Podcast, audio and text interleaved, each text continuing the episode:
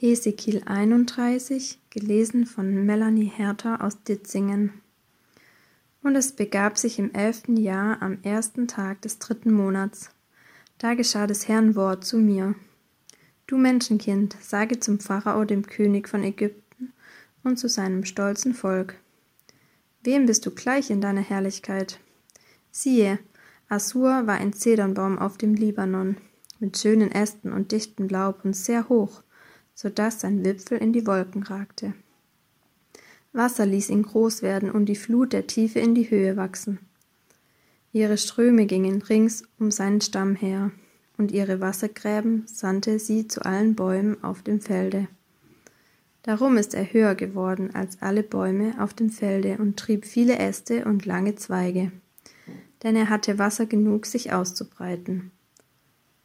Alle Vögel des Himmels nisteten auf seinen Ästen, und alle Tiere des Feldes hatten Junge unter seinen Zweigen, und unter seinem Schatten wohnten alle großen Völker. Er war schön geworden in seiner Größe mit seinen langen Ästen, denn seine Wurzeln hatten viel Wasser. So war ihm kein Zedernbaum gleich in Gottes Garten, und die Zypressen waren seinen Ästen nicht zu vergleichen, und die Plantanen waren nichts gegen seine Zweige. Ja, er war so schön wie kein Baum im Garten Gottes. Ich hatte ihn so schön gemacht mit seinen vielen Ästen, dass ihn alle Bäume von Eden im Garten Gottes beneideten. Darum, so spricht Gott der Herr, weil er so hoch geworden war, dass sein Wipfel bis in die Wolken ragte, und weil sein Herz sich erhob, da er so hoch geworden war. Darum gab ich ihn dem Mächtigsten unter den Völkern in die Hände, dass der mit ihm umginge, wie er verdient hat mit seinem gottlosen Tun. So habe ich ihn vertrieben. Fremde hieben ihn um, die gewalttätigsten unter den Völkern, und ließen ihn liegen.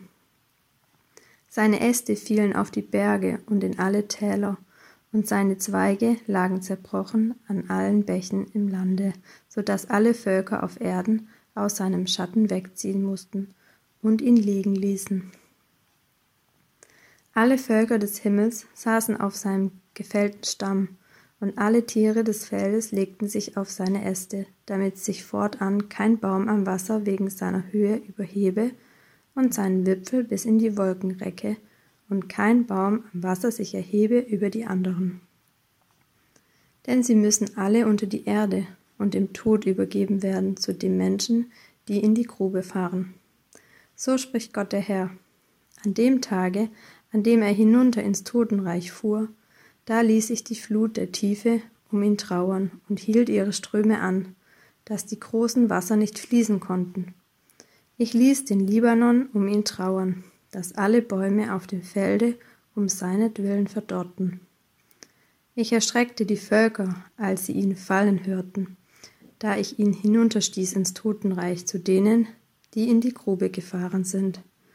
Damit trösteten sich unter der Erde alle Bäume von Eden, die edelsten und besten vom Libanon, alle, die am Wasser gestanden hatten.